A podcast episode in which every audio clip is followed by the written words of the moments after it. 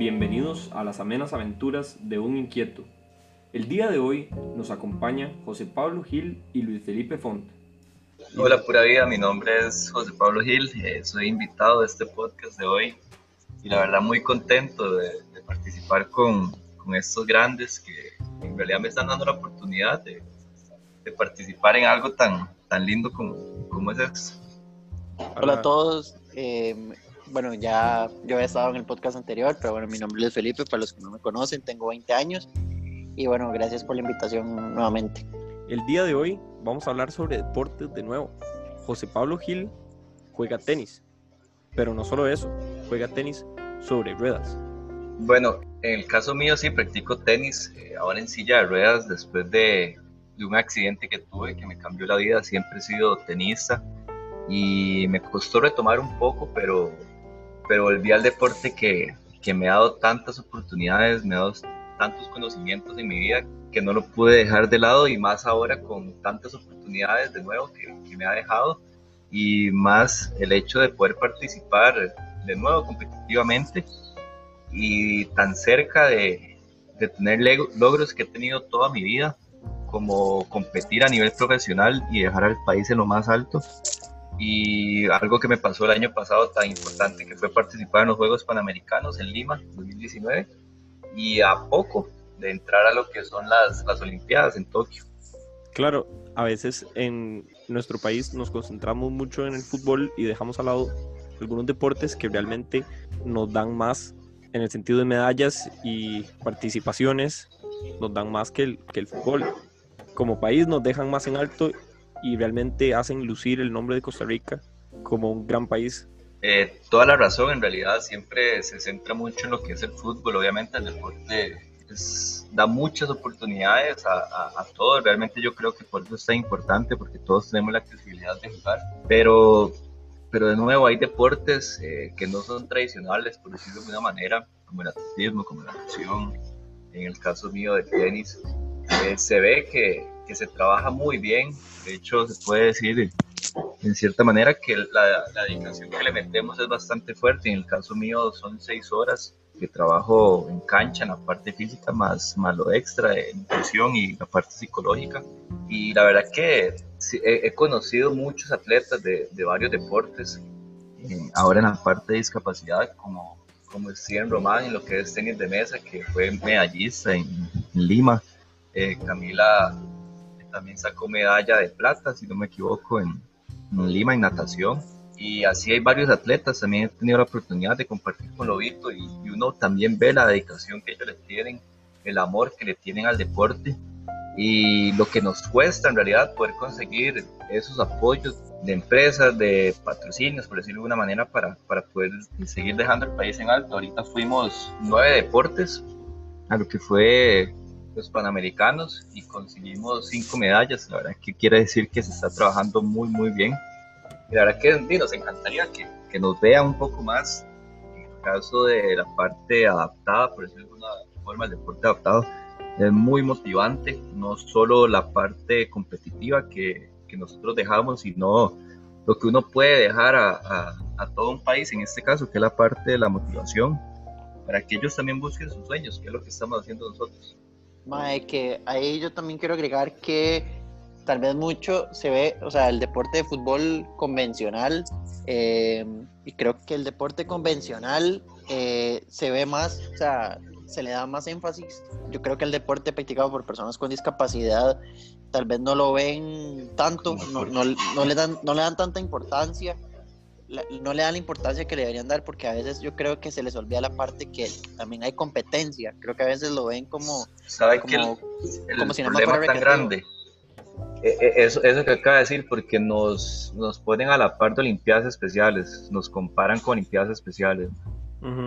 Y Olimpiadas Especiales sí es recreativo, totalmente recreativo. Y traen 10.000 medallas porque usted participa, le dan medalla. Entonces así venden eso ellos y consiguen, mantenían a la Coca-Cola que les da no sé cuántos millones también. Claro, pero es importante también analizar, digamos, dentro del punto de vista de, comercializar un deporte, es importante ver, digamos, cuánta gente ve, cuánta afición tiene, tiene un equipo, digamos, en Costa Rica, la cantidad de personas que ven a, la liga y a Saprissa jugar fútbol, aunque sean equipos que realmente no son nada del otro mundo, es, es impresionante. Y, y, hay que ver, digamos, por qué es que no se le da tanta atención, por qué es que no tiene tanta media, digamos, por qué no hay tanta afición en los deportes. Es que yo creo que esa es la, esa es la, primera, la principal lucha que hay que hacer ahorita. No, no luchar con, que, o sea, con, con, con, con compararnos con, con otros deportes, sino que más bien lo que tenemos que hacer es decir, ok, nuestro deporte también es bueno, o sea, no, no, no tratar de quitarle mérito a los otros, no tratar de bajarle el piso a los otros, que yo creo que esas eh, unas luchas que, o sea, que creo que es un error que, que, en otras luchas están cometiendo, que se comparan mucho con otros y que tratan, o sea, que tal vez para subirse ellos le bajan el piso a otros y creo que eso es lo que, que tal vez nosotros como deportistas con discapacidad eso es algo que, que, yo por lo menos como deportista con discapacidad y como periodista con discapacidad es algo que evito. Porque la verdad es que eso no es la idea. La idea no es quitarle afición al fútbol. nosotros no la tenemos contra el fútbol. Es, un deporte, es el deporte rey, hay que respetarlo. Pero que también nosotros nos merecemos tener nuestra propia afición. Claro, y, y esto también es importante que, que, le, que, le, den atención a los deportes adaptados, porque no son, no son no, no, se puede comparar el tenis con tenis sobre ruedas. El tenis sobre ruedas y el tenis son dos cosas completamente diferentes. Eh, en el caso, más bien, ahora el deporte adaptado está jalando más gente. Por lo mismo, que es el mismo deporte, pero con la parte de inspiración. Y más si se están dando resultados que ya ven que uno entrena con los mismos jugadores de Copa Davis o de la selección nacional. Entonces ya ven que el nivel sí es, es alto, que no es de pobrecito, por decirlo de alguna manera que es lo que normalmente pasa, que nos, que nos comparan, que, que nos ven con, con, el pobrecito de una vez y realmente no ven el, el rendimiento y el sacrificio que, que, se hace, como le pasó a, a Luis Felipe con, con, la entrevista. No le están dando el mérito por el trabajo que le está haciendo, sino por el, la parte de inspiración. Claro. ¿Usted, usted siente que, que, digamos, en una competencia, usted jugando, jugando en, en silla de ruedas contra alguien que no tenga esa discapacidad, ¿sería, sería justa o, o podría haber competencia o, es completamente fuera de... Dependiendo del nivel, dependiendo del nivel de la persona, sí se puede competir, obviamente. Eh, sí hay muchas cosas injustas, por eso no se compite a nivel internacional con ellos, por varias razones en realidad, por eso también en tenis la bola puede picar dos veces por el tiempo de reacción que tenemos nosotros, que es mucho más lento pero, pero igual, digamos, a mí a nivel nacional me toca entrenar con, con gente convencional. Entonces igual me tengo que, tengo que jugar con ellos, sí o sí. Puña, qué interesante, ¿verdad? ¿Podría contarnos algún, un poco más sobre las reglas del tenis sobre ruedas? Sí, claro, las reglas eh, prácticamente lo que cambiaría es que la bola puede picar dos veces máximo, igual se puede dejar picar una vez eh, se puede agarrar de aire, pero el tamaño de la cancha es, es prácticamente la misma, es la misma en realidad.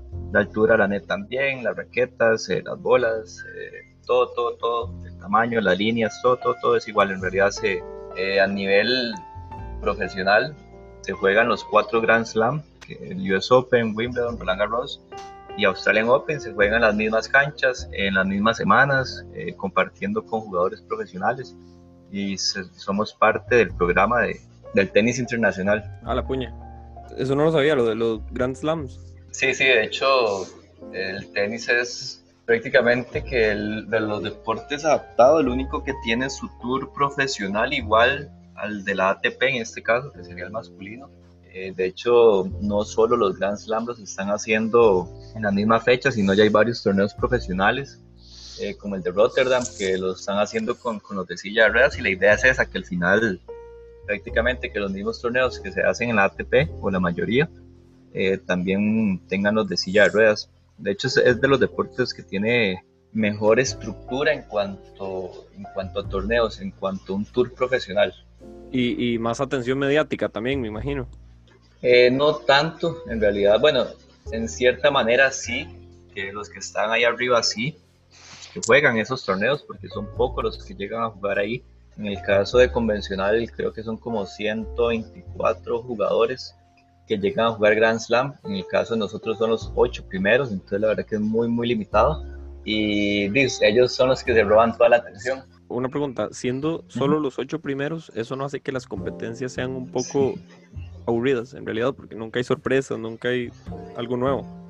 Sí, sí, la verdad que sí es, es algo que están tratando de cambiar porque los, la cantidad de puntos que da un Grand Slam para el ranking es, es muy, muy grande. Entonces, con solo que ya entren ahí, consiguen muchos puntos que para uno es muy, muy difícil poder conseguirlos y casi siempre hay que tratar de ganarles a ellos, que, es el sueño, ya, ya me ha tocado jugar con el número uno y el número dos del mundo, pero igual este, la, la, repartición de puntos queda un poco, un poco difícil ahí arriba. Usted actualmente está rankeado número 51 del mundo, ¿verdad? Ahorita, ahorita con todo eso soy 54, si no me equivoco, bajé un poquito, pero, pero bien, la verdad que ningún tico ha estado en esta posición. Creo que en convencional solo una vez se tuvo a un jugador que estuvo en 50 del mundo.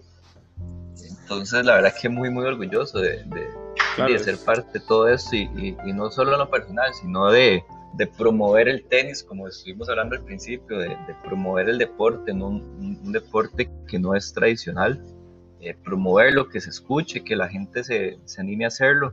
Y bueno, en, en el caso de, de nosotros, en silla de ruedas, yo tengo un proyecto que se llama Tenis sobre Ruedas, que da, esa, da esa iniciativa a los jugadores o atletas o las personas con discapacidad de que lo puedan practicar. Y algo que sí quería dejar muy claro es que siempre dicen que, el tenis es un deporte de, personas con dinero, que se ocupa mucho dinero. Y creo que Luis Felipe ha visto que todos los que están en el programa no, no van como por ese lado. Correcto. Desde el punto de vista, digamos, de la silla de ruedas como tal, ¿Hay alguna diferencia digamos, en la construcción, en, las capacidades que tiene una silla de ruedas convencional, como las que se ven en los hospitales, digamos, con una utilizada específicamente para el tenis? Sí, para cada deporte hay una silla específica. En realidad, todos los deportes tienen una, una silla que ocupa algo especial para cada deporte. En el caso de, de, la silla de tenis comparado a la silla de uso diario, se tiene una, una llanta atrás, una rueda atrás que hace que que la silla no se vuelque hacia atrás para poder tener mejores arranques, poder dar mejores giros. Igual las llantas están en una posición como inclinada, que se llama el camber. Eso le da más estabilidad a la hora de girar y hace que uno no, no se vaya de lado, que la silla no, no se levante. Y de las otras cosas importantes es la cantidad de amarres que tiene la silla. Uno tiene que amarrarse bastante fuerte a la silla porque prácticamente de ahí van a salir los movimientos y la agilidad claro, por, por todas estas especificaciones, la, gira, eh, la, silla gira mucho mejor, es mucho más rápida, eh, tiene más reacción, por decirlo de alguna manera. Y eh, lo que pasa con, con, el deporte convencional, comparado a una silla, por decirlo de alguna manera, es que nosotros no tenemos movimientos laterales. Entonces ahí es donde nos, nos atrasamos un poco comparado al, al, deporte convencional. Digamos, una buena analogía, creo yo, es, es que la silla de ruedas es como, como los zapatos. ¿Verdad? Porque para cada deporte hay un zapato específico y, y específicamente en el tenis, no sé, uno tal vez ocupa más soporte en el tobillo y, por las salidas y por los, por, digamos, por los cambios de dirección. Supongo que es exactamente lo mismo en, en las sillas ruedas. Igual, igual a veces hay que amarrarse los más, más tocados como para tener más estabilidad. Sí, exacto, exacto. Es, es exactamente lo mismo. Eh, para cada, digamos, si uno va a hacer boliche, hay unos zapatos especiales, vale o cualquier cosa de esa se puede decir que lo mismo con, con los deportes adaptados. En cuanto a baloncesto, es, es, una silla muy similar a la de tenis, pero adelante tiene como un bumper, que tiene como un protector, porque el deporte es, es, es bien intenso, se, se, choca bastante. Mae, quisiera agregar algo, que por eso es que, digamos, ahora que menciona eso de que tal vez la silla es diferente, o sea, que es como los zapatos, por eso es que yo el otro día le decía que que en nuestro caso no se dice que se pusiera en nuestros zapatos, sino que se ponga en nuestro asiento o en nuestra silla, porque realmente nuestra silla es como nuestro zapato, digamos, es con lo que nosotros andamos. Entonces, por eso es que yo le, yo le decía el otro día eso, no sé si ahí fue que se, si, se entendió de esa forma, digamos. Claro, sí, sí, de hecho fue por eso que pensé en, en la analogía en este momento, por, por eso de que pónganse en, en, mi asiento. Pero sí, sí, tiene toda razón. Y para fútbol se ocupan tacos, para básquet se ocupan unos especiales, sería como la misma idea en realidad.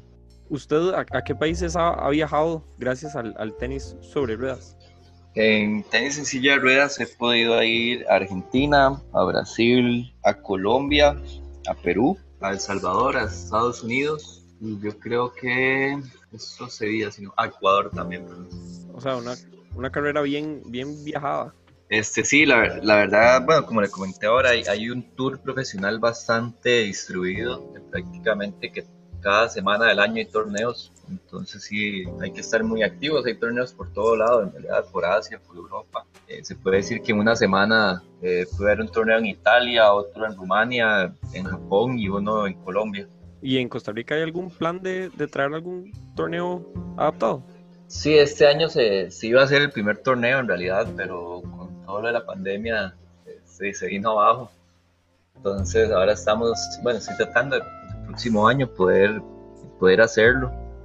Eh, va a estar un poco complicado por, por lo que es eh, las empresas en el tema económico, porque sí se ocupa un buen aporte económico para, exacto, para, para poder hacerlo. Y sí, realmente yo estoy encargado de todo, todo lo que es el, el tenis en silla de ruedas de Costa Rica, lo que es la parte eh, de organización, de, de, torneos nacionales, con este internacional que se quería hacer.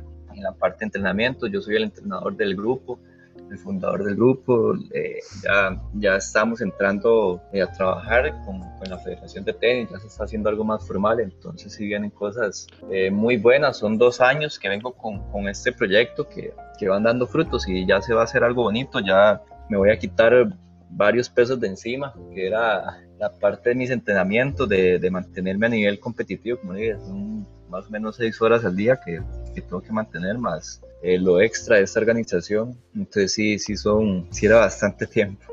¿Y cómo distribuye usted su, su entrenamiento, más o menos? Eh, se hacen dos sesiones, una en la mañana y la otra en la tarde. ¿De tres horas cada una? Exacto. Juepuñe. Fue una de las preguntas que, que me hicieron y que escuché, que cuál es la diferencia entre un deportista convencional a un deportista eh, adaptado, para decirlo de esta manera. Y la respuesta es ninguna. Yo antes entrenaba seis horas al día también, dos sesiones, físico y tenis. Y ahora, pues para poder estar al nivel que, que se quiere dar para competir, para estar dentro de los mejores, así se entrena. Ellos también entrenan así. Puede ser que, que le dedique un poquito más para dar ese, para dar ese extra, pero, pero no hay ninguna diferencia en realidad. ¿Cuál ha sido su experiencia más memorable en todos estos torneos a los que ha viajado o ha asistido? El, el más grande, la verdad que el más emocionante de todos, eh, por ese sueño que siempre he tenido desde pequeño, que es como ese proceso olímpico, esas olimpiadas en realidad, para ser más eh, fue el año pasado en, en, en, lo que fue los Panamericanos. Primero en mi partido, que el estadio estaba lleno, mi primer partido fue contra un peruano, entonces fue, fue, recordarme los tiempos de la Copa del Café, en este caso con el público en contra más bien. Pero fue recordarme eso, estar en un estadio muy, muy chuzo, la verdad que muy, muy chuzo y lleno de gente. Eh, siempre es emocionante, la verdad que es muy, muy lindo.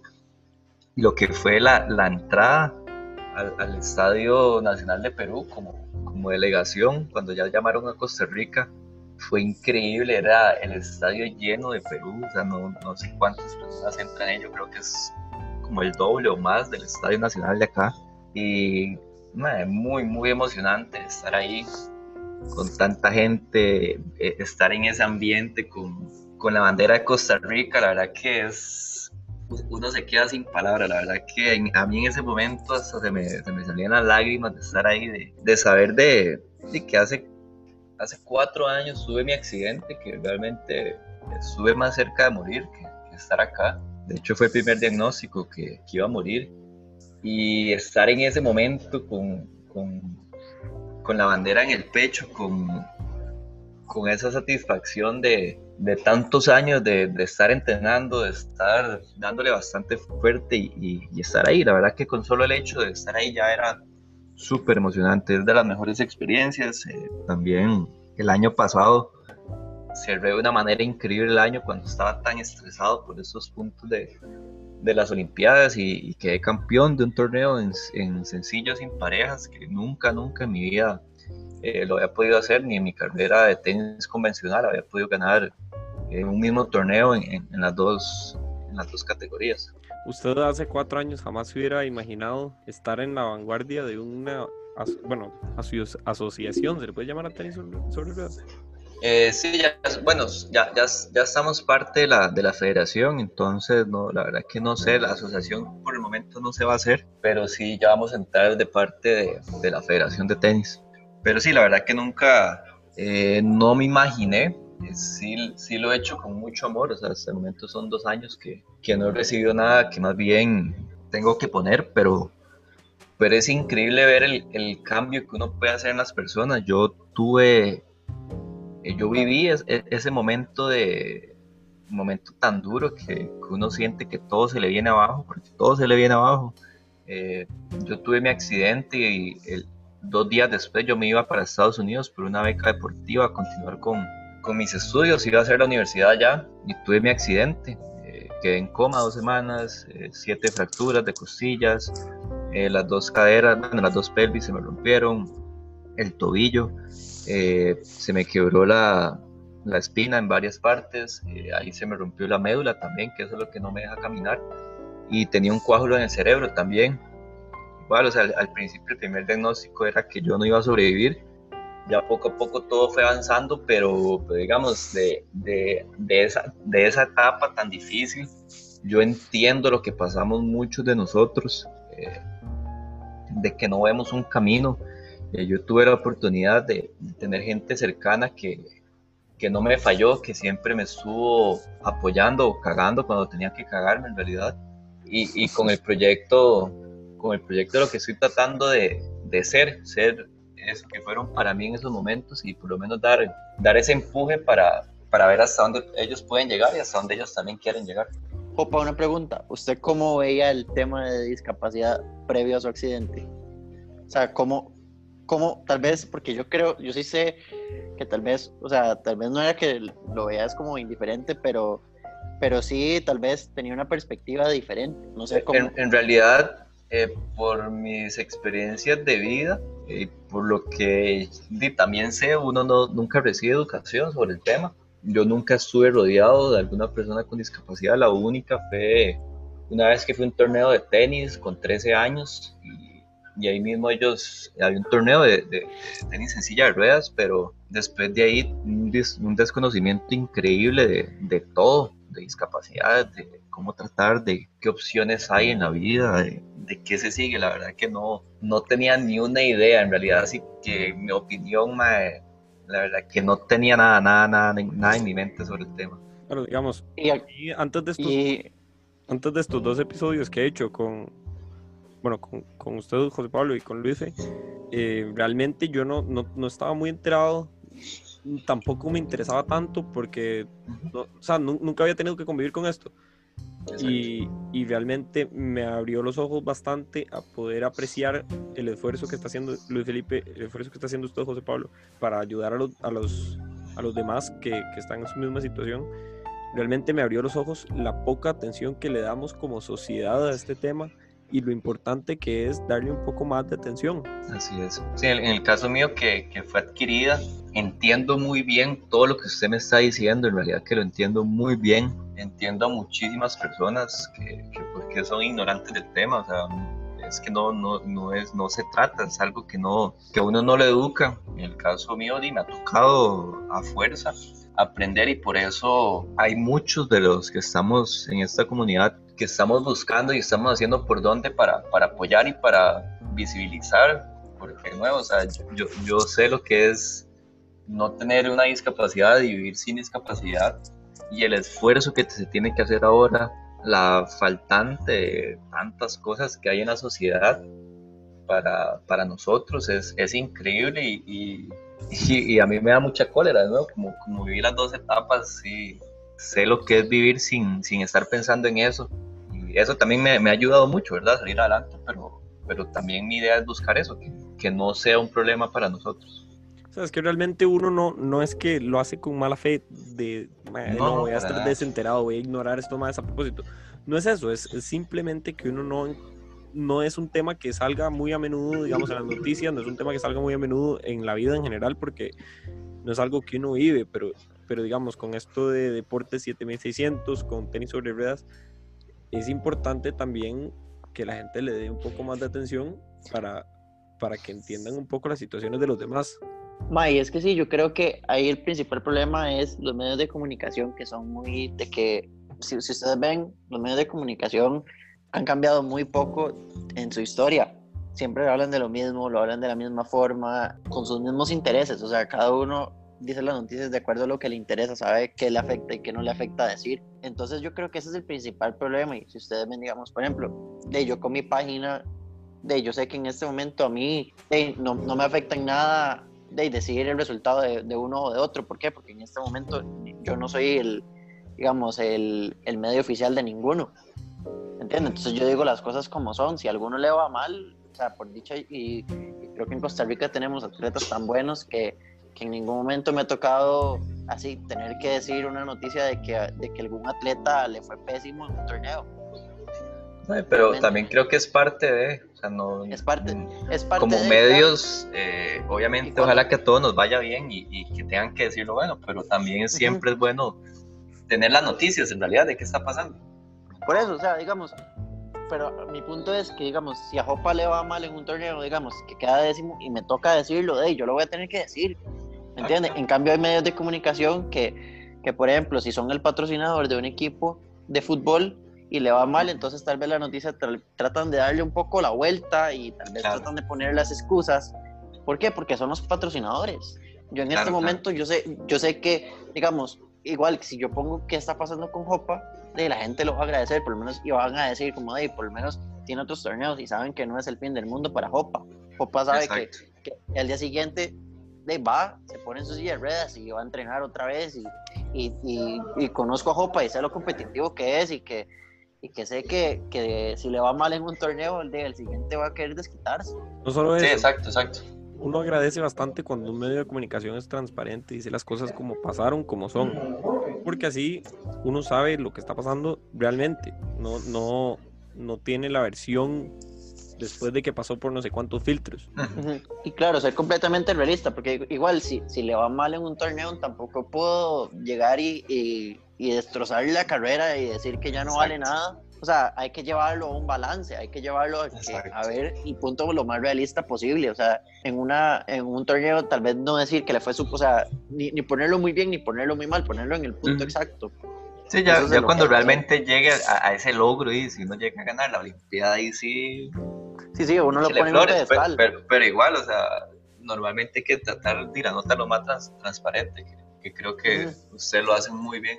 A ambos los pueden ir a seguir en Instagram, a, Luis Felipe en, Deportes 7600 y a, Hop, y a José Pablo lo pueden seguir en Hopa Gil 10 y yo creo que ambos están dispuestos a responder cualquier pregunta que tengan. Este, Luis Felipe me dijo la, la semana pasada que él prefiere que le pregunten antes de que asuman o que piensen algo incorrecto. Sí, sí, la, la verdad que de nuevo la falta de conocimiento, siempre es mejor preguntar, al final todos somos muy diferentes, todos tenemos lesiones diferentes, aunque tengamos las mismas, el cuerpo reacciona de manera eh, diferente y las mentalidades también influyen mucho, en el caso mío a mí no, no me gusta que me ayuden, en realidad casi que no me gusta que me ayuden y trato de hacerlo solo por más de que me tenga que caer. Hay gente que prefiere que le ayuden a la primera para no caerse y o sea, ninguna de las dos está bien. De, perdón, ninguna de las dos está mal, pero lo importante es que la gente pregunte, porque al final, pues, si yo me caigo y me tratan de ayudar, eh, me levantan de una, puede que la instrumentación que tenga en mi espalda por ese movimiento que me hicieron, me puede joder, me puede hacer peor más bien. Entonces siempre, siempre es mejor preguntar que asumir. Y yo creo que es mejor que pregunten, que se le queden viendo a uno como si fuera un bicho raro. Mike, y que dicho que mencionó eso de que, de que pregunten antes de ayudar, porque sí, hay veces que, y lo hablábamos la, en el podcast pasado, que hay veces que uno quiere hacer las cosas solo simplemente porque, porque uno dice como, ma, este es un reto muy tanis, lo quiero hacer yo solo. O sea, hay veces que yo veo una cuesta y yo digo, definitivamente esto no voy a poder, pero hay veces que yo digo como, ma, esto se ve complicado, pero creo que sí lo puedo lograr. Y, y de nunca falta el que llegue, el que llegue a intentar agarrarte y, y eso la verdad es molesto porque realmente uno quiere ser lo más independiente posible. Hay veces que uno dice como, hey, esto sí, obviamente no, digamos, por ejemplo, si uno ve que, que es una cuesta llena de, además de huecos y que no sé qué y que hay varas, ay, obviamente pero uno prefiere que le pregunten y que le digan cómo lo puedo ayudar, no que de una vez lleguen, asuman y, y porque a veces me ha pasado que yo voy ya con impulso, entonces como me agarro rápido y ahí casi me voy de cabeza. Exacto. la cosa es cuando van a ayudar, mejor preguntar primero. Y, y, y igual, o sea, como, como, usted dijo, en esos casos malos huecos, eh, a nosotros nos ha costado aprender lo que es el Willy. Eh, muchas personas no saben lo que es el Willy. Y para ese momento se ocupa hacer el Willy. El Willy es levantar las llantas de adelante. Y en el caso de que, ok, usted agarra impulso y me lleva rapidísimo, y hay una grieta y no, y no levantamos las llantas de adelante me están ayudando, yo me voy a ir de frente y me va a pasar la silla por encima. Entonces, Sí, como eh, me- tan- y son cosas que la gente no sabe, ¿eh? y a mí me tocó bastante tiempo en aprenderlo, pero, pero pasa y pasa mucho, o sea, hasta la fecha hay gente que me quiere ayudar, entonces yo le digo, "Ah, vayamos un poquito lento para yo eh, ayudarle a hacer el wheelie o, o- algo. Ujú. Mae, como a mí me pasó de en- entrando a un avión, me quebraron la pierna porque un mae no vio una. No, no vio una. una de esos, esos topes que ponen como en, como en las entradas de los ascensores a veces. Unos que Ajá. son como grises. Mae, el mae no lo vio y de, el mae, bueno, no sé si no lo vio o seguro dijo, de, este mae va a pasar. De, me botó, la pierna se me fue entre la apoyapiés y una tira que tiene, ¿verdad?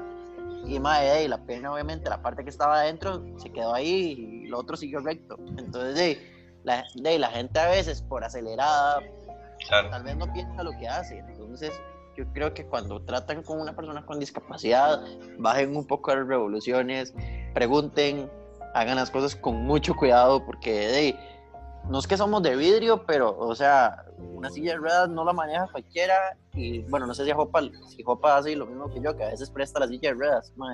a veces yo me paso a un lugar y me dicen, madre, me presta la silla. Madre, la usan cinco minutos y a los cinco minutos me dicen, ya me cansé. Y yo, de sí, esta vara no es fácil. Eh, yo creo que es de costumbre uno también, y también saber hacer las cosas. Y además también me pasa que la gente o se cansa también y, o, o se cae.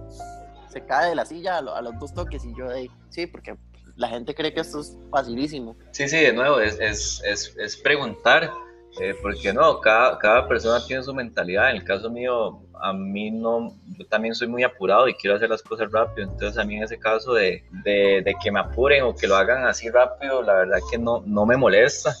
Eh, sí, de nuevo, es preguntar para uno alistarse antes. Cada uno tiene su forma de hacer las cosas, de nuevo, cada uno tiene su mentalidad, por eso es tan importante preguntar. Al final, ninguna es mala, ninguna es lo correcto Pero, por eso siempre es preguntar. No, yo, yo entiendo su punto de vista, pero no, o sea, eh, yo soy muy diferente a usted en ese caso. Yo entiendo que la persona fue muy descuidada, pero nosotros ya sabemos que las, digamos, así pienso yo, nosotros ya sabemos que las personas van a ser descuidadas. Entonces, antes, antes de que me ayuden, yo acomodo las dos piernas, esto y, esto, esto y lo otro, y le voy hablando. Eh, por experiencias que he tenido, yo no tengo ningún problema en rasparme en esto o caerme, porque para mí ya es normal eh, caerme, para, no para todo el mundo normal, para la gente eh, le puede ser incómodo que se caiga, que tienen miedo de quebrarse, y yo salí vol- volando por un carro a no sé cuántos metros, entonces e- ese miedo de caerme en la silla y que me pueda quebrar, yo no, no, no lo veo como un peligro en realidad, hay gente que sí, o sea, de nuevo, cada uno tiene sus lesiones, cada uno tiene sus diferencias, pero por eso, por eso es lo más importante, es preguntar. Y es que, digamos, en mi caso, por ejemplo, mis, la, la piel de mis piernas es muy sensible. Entonces, digamos, Claro. con cualquier, cualquier raspón, cualquier cosa, de ahí se me, se me hace una, lo que es de una úlcera, ¿verdad? Entonces, y- Exacto, y, exacto. eso económicamente no, no, no, no, no, no es bonito, ¿verdad? O sea, eso económicamente te jode y creo que por eso es que yo, o sea, porque digamos, a mí una úlcera en el pie, yo no siento los pies. Entonces yo digo, hey, se me hace algo en los pies, no lo siento físicamente, pero lo siento en, de- en este momento mis tatas. Entonces, de esas son cosas que obviamente uno evita. Por ejemplo, de, la vez que me quebré la pierna, de uno dice, no, so- o sea, no me dolió físicamente, pero de ahí, obviamente la operación no salió, no salió barata por, y, y fue por una tontera. Entonces, por eso es que yo digo que tal vez, no, no es que no vayan rápido, pero es que tal, tal vez es llevarlo a la velocidad que lo amerita, digamos, no, no sobrepasarse. Creo que hay veces que, por ejemplo, eh, en una romería ma, me querían agarrar, ma, me querían llevar rapidísimo, yo, pero vamos bajando Chomogo, Ochomogo lleno de huecos, Ochomogo cuesta abajo, con un montón de gente sin luz. Entonces, de, obviamente es peligrosísimo. O sea, también la gente, o sea, lo que yo digo es que cuando van a hacer algo, eh, o sea, yo tampoco soy de los que, o sea, yo a veces sí digo, vamos rápido, pero depende, o sea, yo primero quiero ver cómo está el panorama, porque si no se vuelve complicado, de ahí me puede complicar la vida, digamos. Bueno, de ahí, mi nombre es Luis Felipe Font, eh, fue un gusto otra vez estar aquí, eh, cuando quieran, lo, lo repito, cualquier pregunta, estoy disponible, este es un tema muy amplio, tan amplio que uno no lo conoce todo, eh, lo te ha hecho me hicieron una pregunta y no sabía, pero uno pregunta, uno tiene también la gente que lo rodea, creo que me rodeo de gente que sabe mucho del tema, uno de esos es José Pablo, entonces ahí pregunten lo que sea, que si nosotros no lo sabemos, lo vamos a buscar, lo vamos a averiguar y que siempre vamos a estar atentos para responder, porque creo que eso es un tema, como lo hemos dicho todo, todo el rato, que ocupamos que pregunten para que la gente vaya entendiendo. Bueno, ya, ya me despido, soy José Pablo, la verdad que muchísimas gracias a todos los que lo van a escuchar y más bien por, por la invitación de hablar un poquito de, del tema de discapacidad y el deporte. La verdad que hay muchísimas cosas por hacer, todavía hay muchos cambios que, que se tienen que hacer, pero la verdad que muy contento de cierta manera de, de lo que me pasó en mi accidente porque puedo llegar a aportar a una comunidad que, que, se ha dejado, que nos han dejado tanto tiempo de lado y la verdad que es muy bonito poder hacer un cambio en la sociedad, poder hacer un cambio, un, un impacto y más que, que, he conocido a gente tan increíble como, como Luis, como varios deportistas que me han aportado mucho en mi vida y que sé que le pueden aportar a muchísimas personas. La verdad que es un tema muy interesante lo que es el, el deporte adaptado y la discapacidad. Es un mundo bastante loco, muy entretenido y, y en otros casos también es un poco triste. La verdad que sí hay momentos muy duros que tenemos que vivir pero de nuevo, es, es, es, importante darles apoyo a los que estamos viviendo en este momento. Eh, la verdad que es, es, muy difícil, hay, hay, días que son muy complicados y la verdad que es bonito tener gente eh, cerca que lo esté apoyando uno en las metas que uno tiene. La verdad que la vida continúa, eh, continuamos haciendo lo que nos gusta, lo que amamos. En el caso mío, he visto personas con discapacidad que tienen su empresa propia, que trabajan en un call center, que trabajan en la calle, que tienen su esposa, su novia, sus hijos, que llegan en una cancha y también se matan. La verdad que la vida continúa eh, y siempre, siempre, siempre vamos a querer hacerlo de la mejor manera. Es, es de mi parte es bonito, en realidad, poder, poder ser parte de este cambio tan grande que, que vamos haciendo poco a poco, pero que la gente lo va a notar Igual me pueden seguir en, en Instagram o Pagil10, hay cualquier pregunta que, que quieran hacer, eh, adelante, la verdad. De nuevo, lo, lo, que yo quiero hacer es aportar y que la gente aprenda más de este tema que sé que, es, que nunca nos han enseñado. Muchísimas gracias. Muchas gracias a ambos por habernos acompañado en este episodio de las amenas aventuras de un inquieto. Gracias a José Pablo por seguir siendo una inspiración hacia todos los demás aunque él diga que quiere que cada uno sea su propia inspiración y se supere todos los días. Y a Luis también por habernos acompañado. Apóyenlos a ambos, a Luis en Deportes 7600, para darle más cobertura a los deportes adaptados y a todas estas personas que realmente son una inspiración. Muchas gracias por acompañarnos y hasta luego.